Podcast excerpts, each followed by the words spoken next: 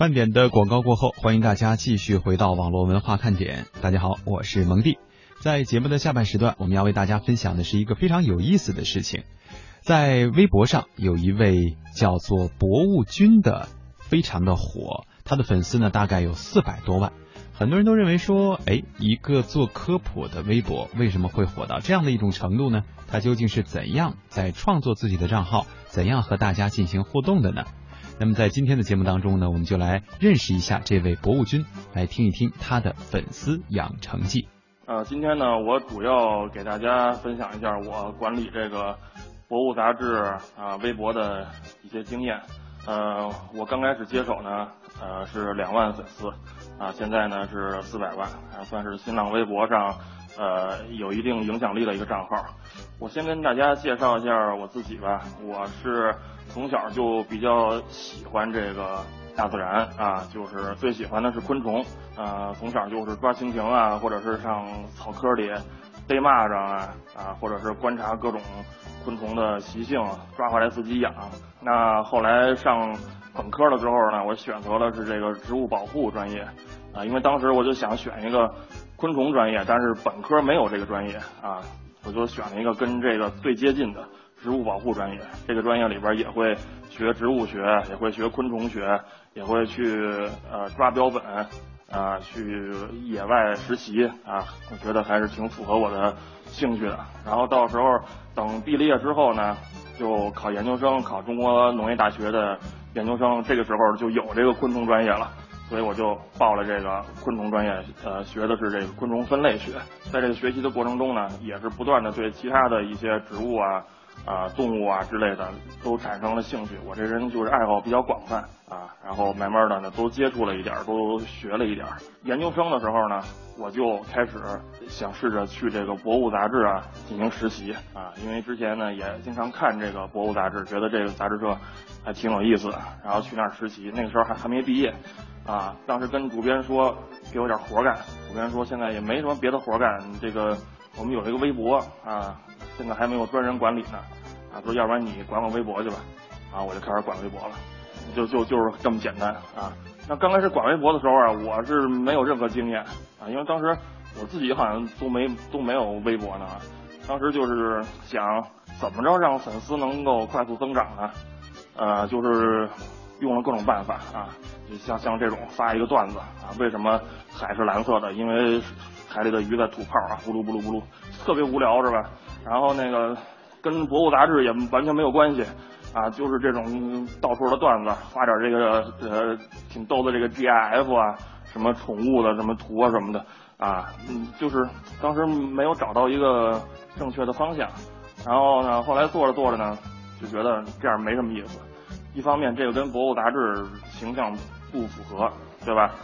一另一方面呢，这个是，呃，就发这种东西的账号太多了，你没有办法从里边脱颖而出，所以说当时就觉得应该做一个不一样的一个官博啊。呃，那这个时候呢，正好啊，我们编辑部有一个刘颖老师，他呢就跟我说，说因为博物杂志啊是一个呃动物、植物、天文、地理都介绍的这么一本杂志，所以呢。微博上啊，很多人比如见到身边不认识的动植物以后，他就会艾特博物杂志去问啊，这个是什么？这是一个自发的一个一个行为。但是当时因为没有专人去管理，所以也没有人去回答这个问题。然后那个刘老师就说说，要不然你你是学这个专业的啊，要不你就答一答这个问题。我觉得这挺好，我觉得就就开始答了。那这个呢，这一条微博就是我回答的第一个问题。可以看到这字儿非常多，而且我还把这个拉丁文学名全都写在上面，挺乱的。然后写了这么多字儿，才转发了七七条啊。而且呢，好像还有几条是后来这个博物杂志呃出名了之后，那个粉丝呃挖挖坟挖出来以后再转发的啊。经常是转发零条，然后评论一两条这种的。但是我觉得这个这个。方向啊，这个路线是对的，因为呃这方面的这个官博啊还是非常少的，所以就开始呢解答各种网友的提问。还有一个呢，我是觉得这个方向找到了，这个官博的形象也需要重新的给它设计一下。一般呢，官博的形象就是一个没有人情味儿的一个死板的一个呃信息发布平台那这样就没什么意思。我是想把它人格化一点，就是说让他看上去像一个有血有肉的一个人。呃，刚开始呢，因为你完全没有群众基础，你要给他让大家接受你呢，我就选择了一个卖萌方法啊，其实就是说话呢客气一点儿，然后这个像像像这一条啊，什么我说元宵是摇出来滴啊，汤圆是包出来滴，我就我就当时就。经常用会用成什么滴呀、呢呀、妈呀什么的，呃，哦啊什么的这种的啊，语气助词。现在想想就是挺恶心的，但是呢，当时就就是觉得，因为你你你谁谁谁惹不起，然后那个大家让大家接受你嘛，显显示一个人畜无害的这么一个形象啊。但是呢，慢慢发现啊，有也有点问题。一个是你这么一个卖萌的形象呢。就看上去没有这个权威性啊，大家以为就一个小小屁孩儿在那管着你，你说的东西他也不敢相信对不对啊？然后另一个呢，就是好多人他就是觉得，哎，这官博挺好玩的，逗一个啊，这种的，他他就是好多人就以这个调戏为为乐趣。比如说我后台，我每天后台会会会回答很多问题啊，我转发到官博上的只是极少数的。我大部分的解答都是在呃评论里边，他问我一个问题，我直接在评论里边回回复他啊，呃那那个回复呢，我就不会再斟酌字句了，我就直接写这个物种的名字就行了，因为设计太多了画的话那忙不过来啊，那很多人就不干了，比如你光写一个名字，他就会回你说怎么都不给我卖个萌啊什么的，然后我觉得老这样也挺没劲的，然后呢再加上这个呃粉丝越来越多，然后。每天回答的问题也越来越多，然后这个工作量一大呀，也萌萌萌不起来了，所以呢，慢慢的呢就进入到一个叫下一个时期，就是高冷期。之前那个卖萌期啊，是很保险的办法，好多官博都开始卖萌，啊，就这个东西你不会出问题，不不会出大的篓子，但是呢也不容易出出效果。这个高冷期反而会呃达到一个很好的效果，因为卖萌的官博太多，但是高冷的官博非常少。啊，大家就觉得这个反差挺有意思的啊，所以高冷以后呢，反而粉丝增长呢非常快。但是高冷啊有一个呃风险，就是你要把握好这个度，高冷的过了就是变成这个嘲讽，变成这个没有礼貌啊。所以呢，这个度一定要把握好了。你看这个这个微博就是这个粉丝一个小姑娘啊，看到路上有一个条状物体，然后她就。她觉得是一条蛇，然后特别害怕，然后说这个东西是什么呀？是是是是是什么蛇呀？然后我要过这这条路啊，你你帮我鉴定一下。然后我就回俩字儿绳子，就觉得这就是一绳子。他看看错了，其实这就是所谓高冷。但是呢，我我回他这个话呢也没有任何问题，他本来就是个绳子，我就回答他是绳子啊，既有这个高冷的效果，又不让人显得就在嘲讽他，在很没有礼貌的再去，不会给人这种感觉。所以就是。呃，把握好这么一个平衡点啊，这个高冷就可以达到一比较好的效果。虽然说博物呢，微博以这个短微博为主啊，因为我一直是觉得微博嘛，它的特点就是短，它受大家欢迎的原因也是它短。人们现在很很不爱看长篇大论啊，所以呢，我都尽量把我的语言精简。但是呢，呃，让博物杂志涨粉特别多的几个转折点。啊，都是长微博，打造博物杂志的这个形象，让大家在心中固定这么一个形象呢，也是几条长微博。呃，第一个转折点就是有一篇长微博叫“印尼摄影师”啊，印尼摄影师是什么事儿呢？就是当时网上啊流传着很多照片，隔一段时间就火火一回啊。这个照片，比如是一个小树蛙举着一个叶子啊，像像举着一把伞一样。或者是一个青蛙呢，那个学这个呃人类的这个跳舞的动作啊，或者是 一个蚂蚁单腿站立，或者是一个青蛙趴在一个蜗牛的背上，蜗牛驮着它跑啊，就这些照片。这些照片呢，大部分都是这个印尼的摄影师拍的，他们呢其实是用一些人为的方法。有的甚至不是很人道的方法，用线呀，用玻璃啊，把青蛙强硬的摆成那个姿势，然后拍完了之后再把这些线给 PS 掉，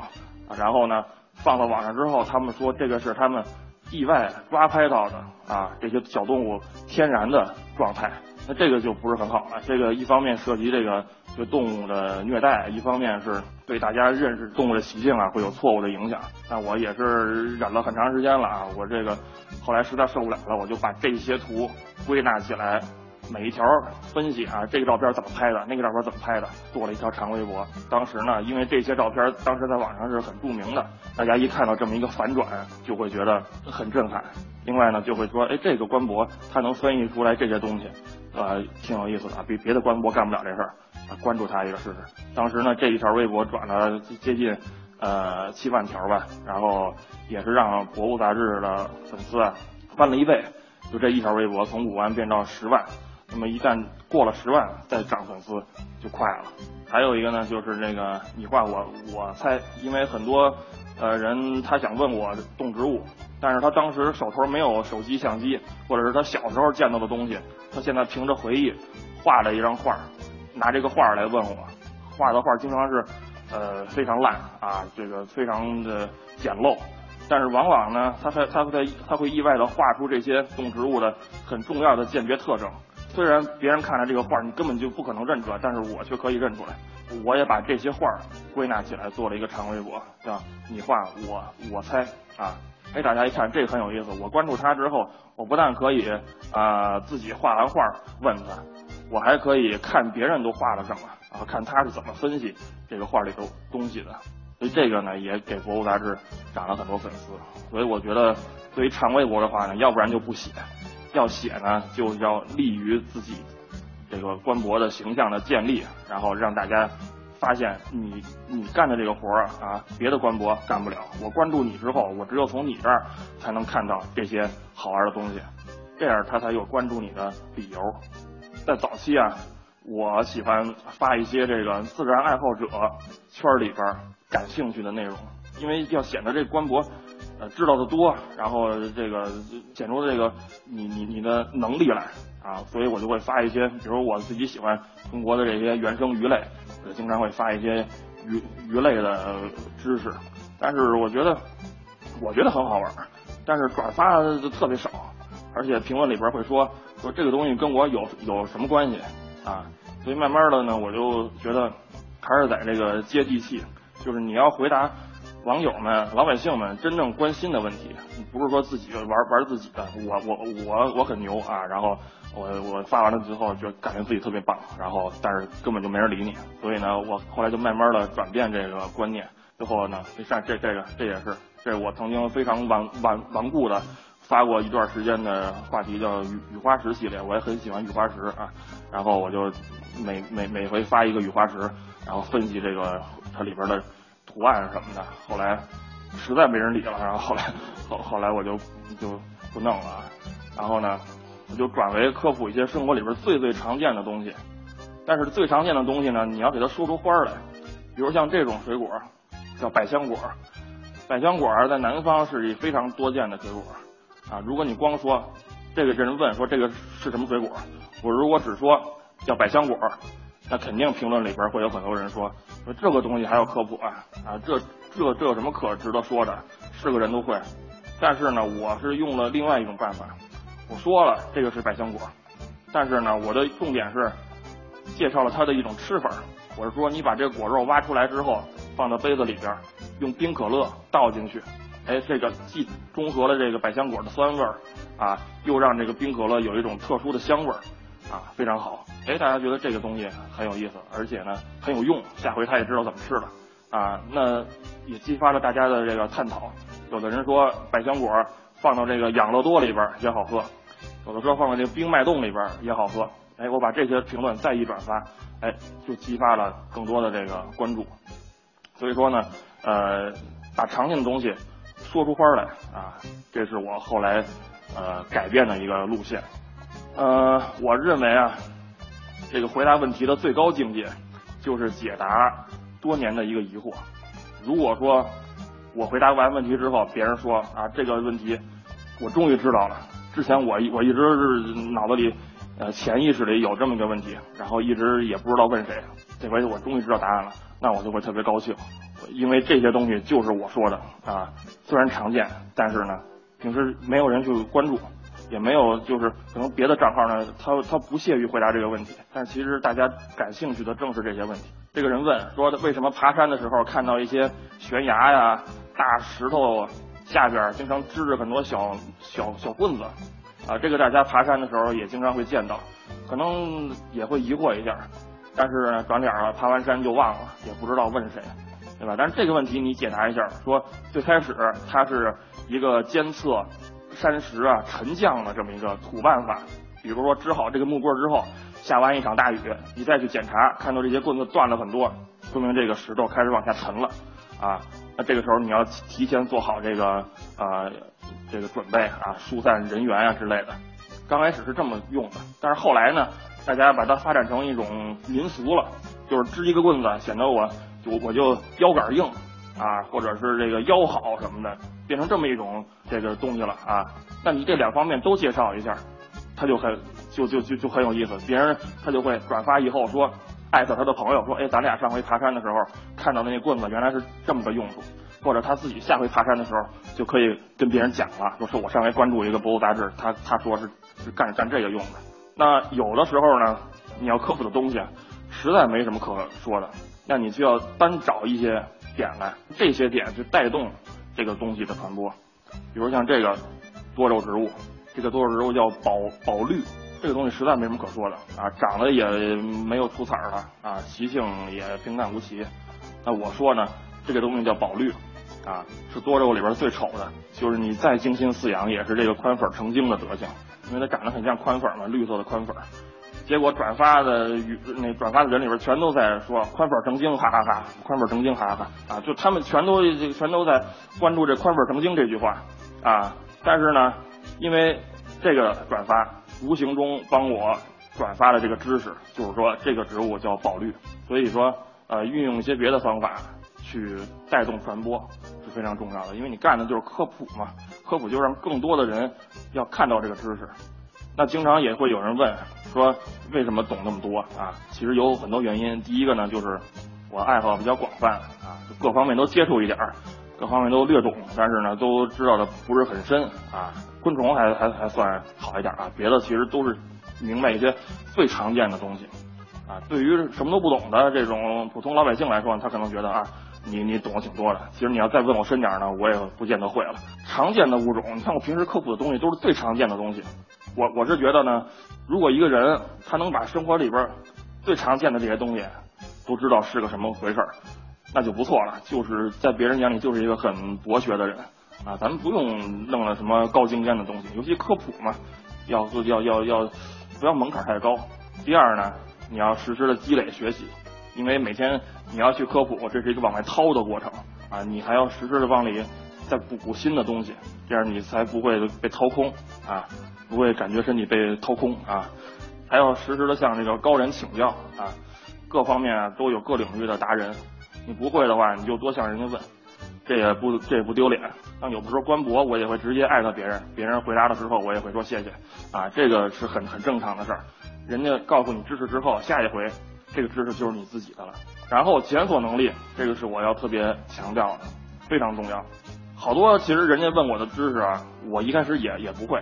但是我一搜索，我就会搜出来东西那个正确答案了。我也可以分辨出我检索的这个答案是对还是不对，靠不靠谱。这个能力是非常重要的。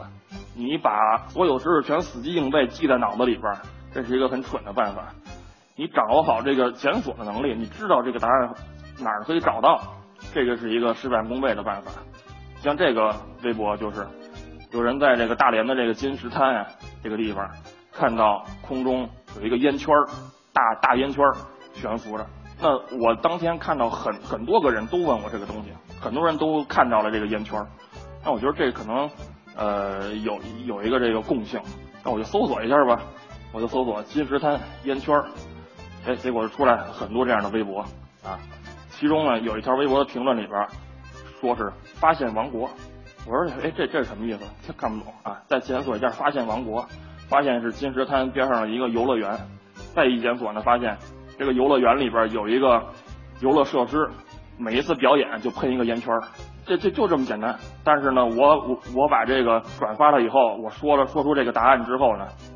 很多人就就就就就觉得哇太神了，你怎么连这都知道什么的？你你你这这这个太太太可怕了。其实我就是这么很简单的搜索出来的，好多的问题咱们稍微的懂得检索就可以得到答案。看，这就是那个呃游游游乐园里边喷穿出来那个烟圈啊，网上就有图，就是这么大的图啊。最后呢，我是觉得啊，这个作为一个科普工作者，我觉得经常会有很多人啊，就是光重视科。但是忽视了这个谱，其实谱是更重要的。这个科学知识让它靠谱呢，很简单。但是你怎么让大家全都乐于接受这个知识？现在有的时候就是科普文章或者科普的内容，只有是，比如自然爱好者或者科学爱好者，他才愿意接受。一般老百姓，他就根本就不愿意接触这方面东西，因为他看不进去啊。这我觉得这就是因为科普的方式跟老百姓是脱节的。这一点，我觉得科普就应该向那个广告去学习。其实，广告就是给产品做科普啊。一个商业的产品，你如果只把这个说明书拍在那儿，让大家看完之后就去买，可能吗？不可能，对吧？那商业广告现在已经进化出了各种各样的模式，它只需要把这个产品的某一小点放这儿，然后呢，用各种各样的这个传播手法去推动。大家就会去有兴趣去了解这个产品，甚至去购买这个产品。那科普也应该像这样向广告去学习，科普就是给科学去做广告。你怎么把科学这个产品啊，用非常浅显易懂的方式，你不要指望一股脑儿把这个知识全都灌在了那个老百姓的头脑里边儿啊，就这样一点一点的用轻松快乐的方式去传播，那大家接受起来就会非常容易，而且还会帮助你去传播。你像这个就是呃一些段子手啊，他们会把我的微博截个图，拼一个九宫格，然后呢当成段子来发，说看了一下午博物君的微博，笑得掉坑里了。然后呢评论里边呢也会有很多粉丝啊去向别人安利这个博物杂志的微博，这个就是他们会去主主动的帮你去传播，你你什么都不用干，他们就会帮你。我觉得把我的科普啊当成段子。呃，不是一件坏事。我本来就是这样的。你你你能把科普写成段子，那他大家就会乐于传播。我觉得什么时候，呃，咱们普通人能够说，我一天不看科普浑身难受，这个今天心情不好，看点科普吧，啊，然后太太太太无聊了，我我我我看点科普吧。哎，我觉得这个时候那科普那就真是达到一个普的效果了。我是非常期待那一天。